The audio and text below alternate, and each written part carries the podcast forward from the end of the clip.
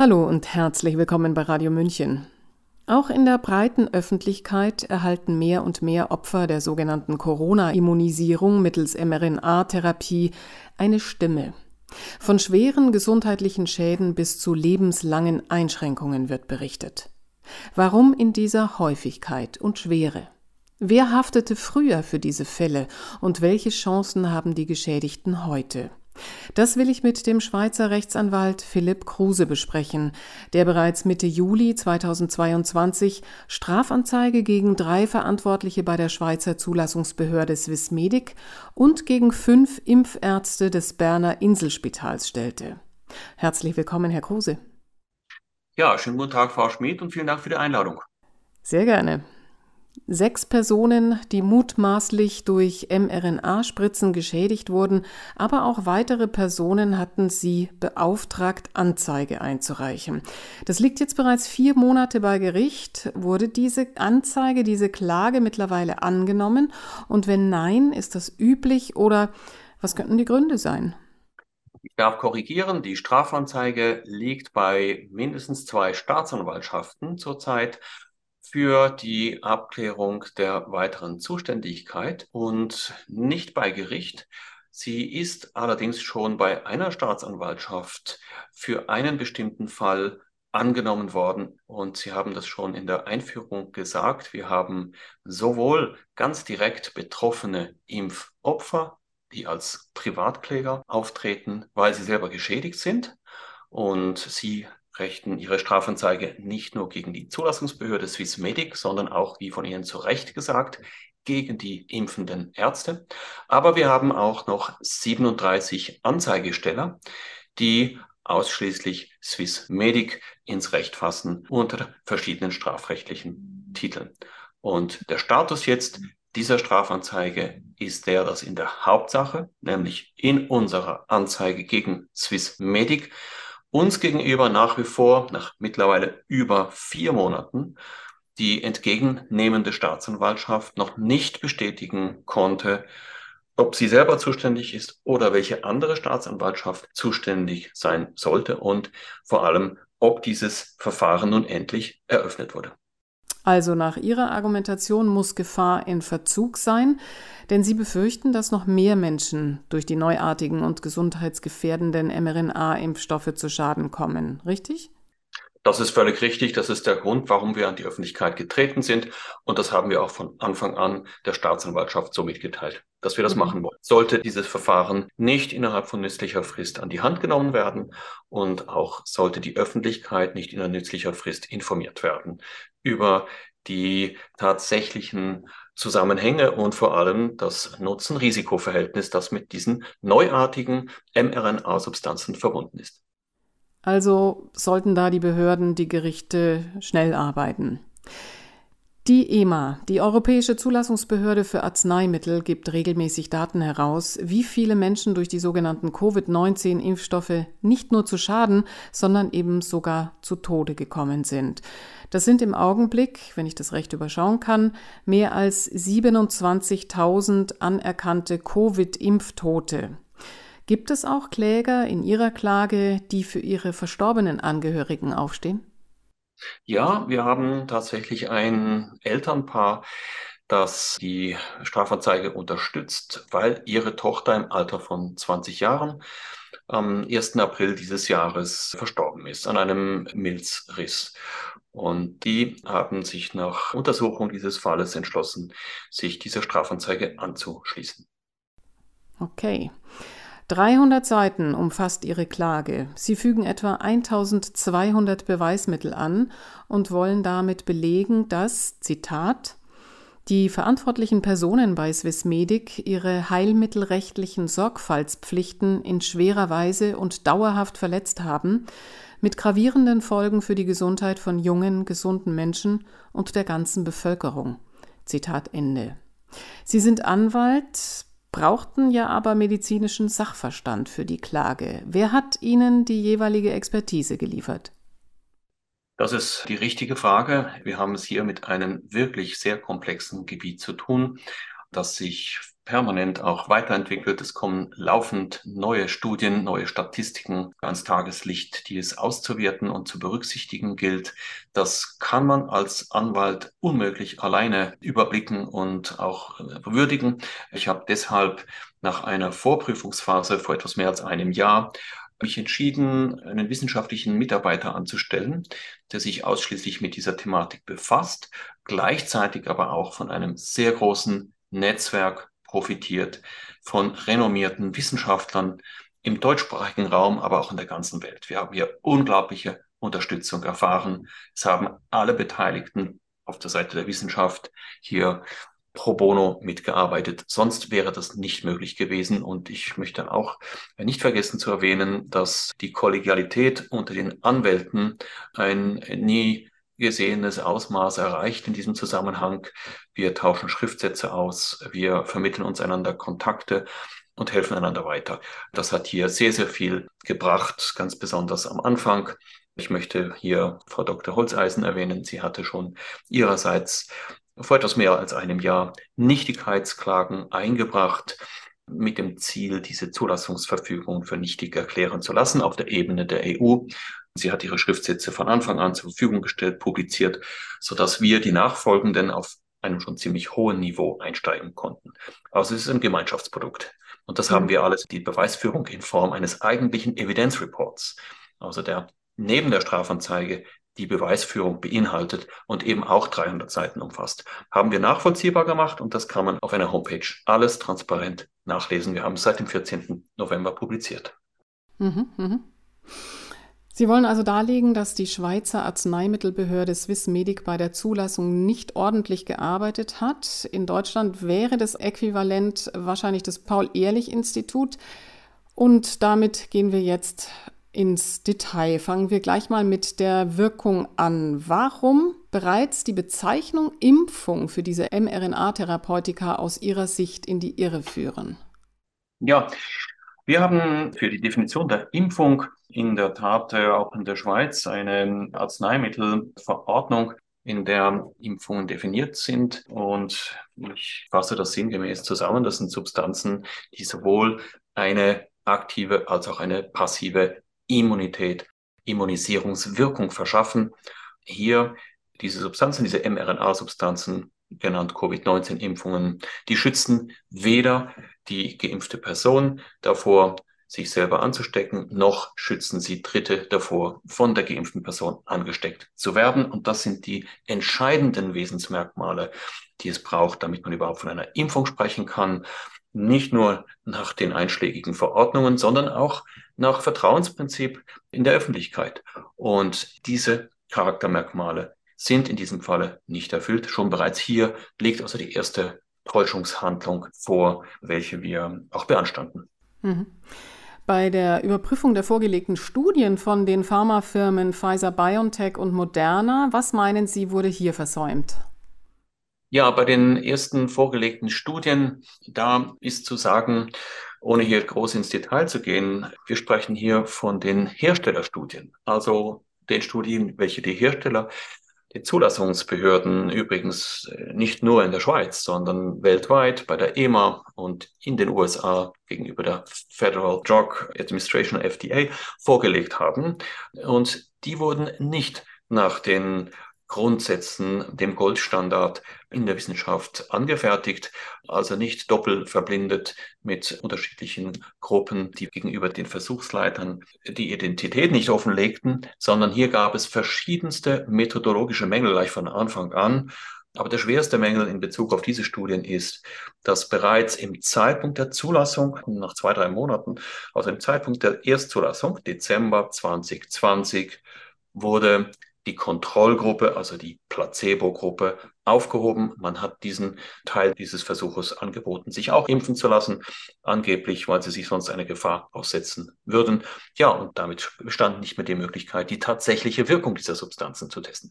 Das ist mal der allererste und der wichtigste Vorwurf in diesem Zusammenhang, der am stärksten ins Auge sticht. Ja, gibt eine Reihe von weiteren Vorwürfen, nämlich wie diese Resultate nachher gegenüber den Zulassungsbehörden und der Öffentlichkeit verkauft wurden.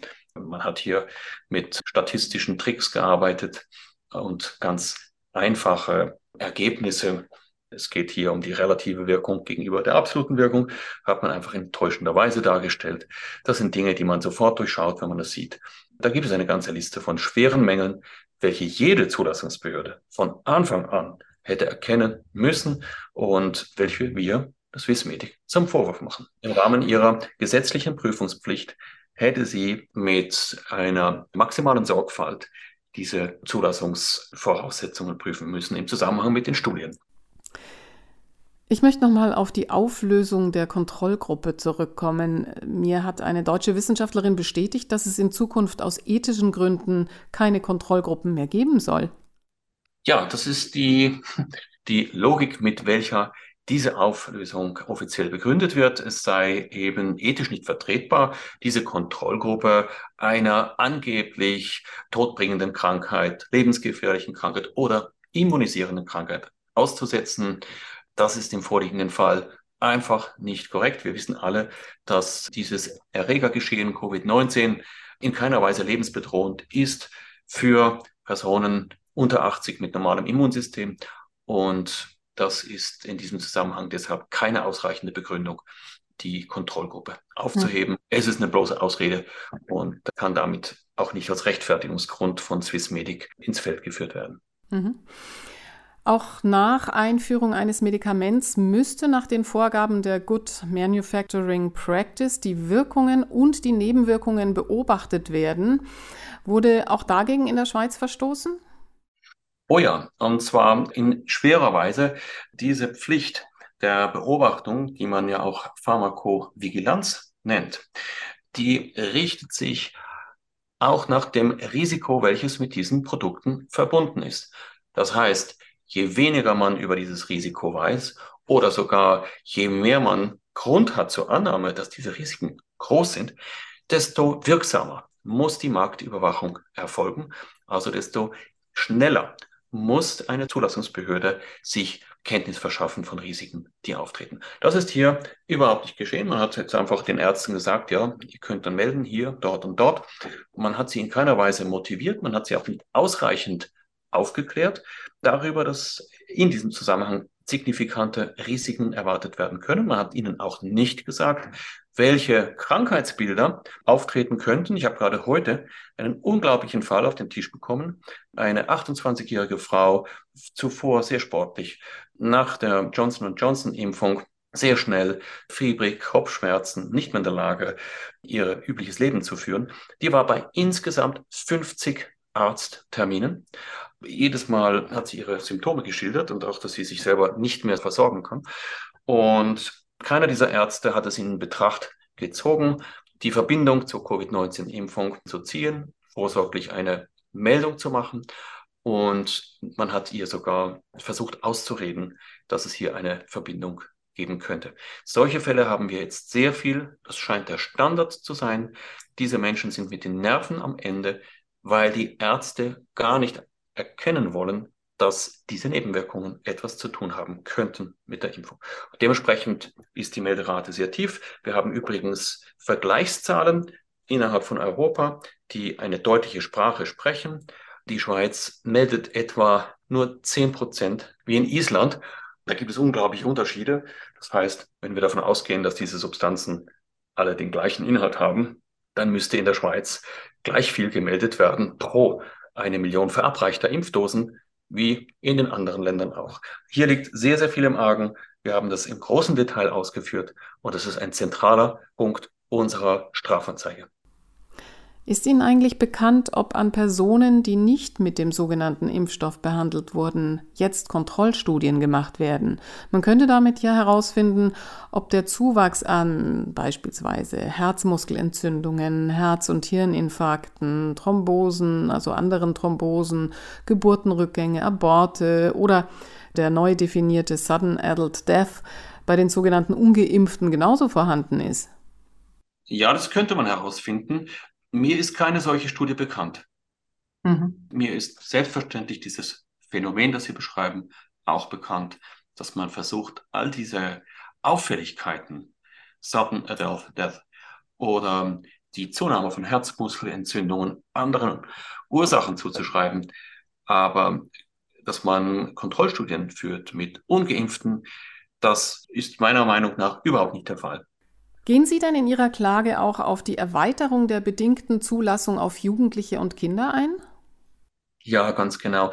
Das tun wir. Das ist ein ganz ähm, wesentlicher Teil, auch ein wesentliches Charaktermerkmal unserer Strafanzeige. Wir beanstanden ja nicht nur die Zulassung als solche, die im Dezember 2020 ausgesprochen wurde, sondern wir zeigen auf, wie sich die, der Erkenntnisstand, der Sachstand entwickelt hat, laufend weiterentwickelt hat und wie man erkennen musste, dass weder für die Wirksamkeit noch für die Sicherheit dieser Substanzen ausreichende Nachweise vorlagen und dass man trotzdem pflichtwidrig den Anwendungskreis dieser Zulassungen erweitert hat auf Kinder und Jugendliche im Juni in der Schweiz, Juni 2021 und dann sogar ab fünf Jahren für kleine Kinder im Dezember 2021. Ja, darauf gehen wir selbstverständlich ein und wir haben unserer Strafanzeige für die Allgemeinheit allgemeinverständlich sogar eine Grafik beigefügt, aus der man erkennen kann, wie permanent diese Risikosignale sich geradezu auftürmen auf der Zeitachse und gleichzeitig der Kreis der Zulassungsadressaten erweitert wird und erweitert wird. Also man macht das Gegenteil von dem, was man hätte machen müssen. Bei zunehmendem Risiko müssen sie eigentlich die Zulassung stoppen oder zumindest die Bevölkerung aufklären über die Risiken, die sie entdeckt haben. Das ist alles nicht passiert. Also durch das Veröffentlichen falscher oder unzureichender Informationen wurde die Bevölkerung ihres Erachtens getäuscht und diese Täuschung noch mit einer gigantischen Werbekampagne unterstützt. Unter welchen strafrechtlichen Paragraphen würde das denn fallen? Ja, da muss man sagen, eine, eine Werbekampagne, die dann von einem anderen Amt, Bundesamt oder auch von privater Seite oder in Deutschland von den Bundesländern, in der Schweiz von den Kantonen durchgeführt wird, verstößt natürlich auch gegen das Verbot der Heilmittelwerbung in der Schweiz. Wir haben da einen Straftatbestand. Nur das sind dann andere Parteien. Und wir haben uns ausschließlich gegen Swissmedic gerichtet, die allerdings ihrerseits auch gegen das Werbeverbot verstoßen hat. Das ist richtig, das ist allerdings nicht unser Hauptvorwurf. In der Hauptsache allerdings haben wir Swissmedic in diesem Zusammenhang Täuschung vorgeworfen. Sie haben nicht die Konsumentinnen und Konsumenten vor Täuschung bewahrt. Sie haben das Bild verkauft, diese Substanzen seien sicher, diese Substanzen seien wirksam, obwohl ganz, ganz starke Evidenz dafür vorliegt und vorlag von Anfang an, dass eben diese Substanzen weder wirken noch sicher sind. Mhm. Warum klagen Sie jetzt genau drei Mitarbeiter von Swissmedic an? Und die Klage ist ja auch an fünf Ärzte adressiert, die die mRNA-Spritzen verabreicht haben. Kann das mit derselben Begründung geschehen? Ja, die Frage ist berechtigt. Ich muss hier ganz kurz ein paar Grundsätze erklären. Swissmedic zeigen wir an, weil Swissmedic gegen Normen verstoßen hat, welche eine Gefahr verhindern sollen. Das sind sogenannte abstrakte Gefährdungsnormen. Also eine Gefahr, die noch nicht eingetreten ist, soll verhindert werden mit bestimmten Sorgfaltspflichten. Und das heißt, dort geht es ganz konkret darum, die Zulassungsvoraussetzungen, die wurden nicht geprüft, respektive völlig zu Unrecht als erfüllt betrachtet. Das ist eine abstrakte Gefahr. Mit Bezug auf die Ärzte, die haben eine ganz konkrete Gefahr realisiert.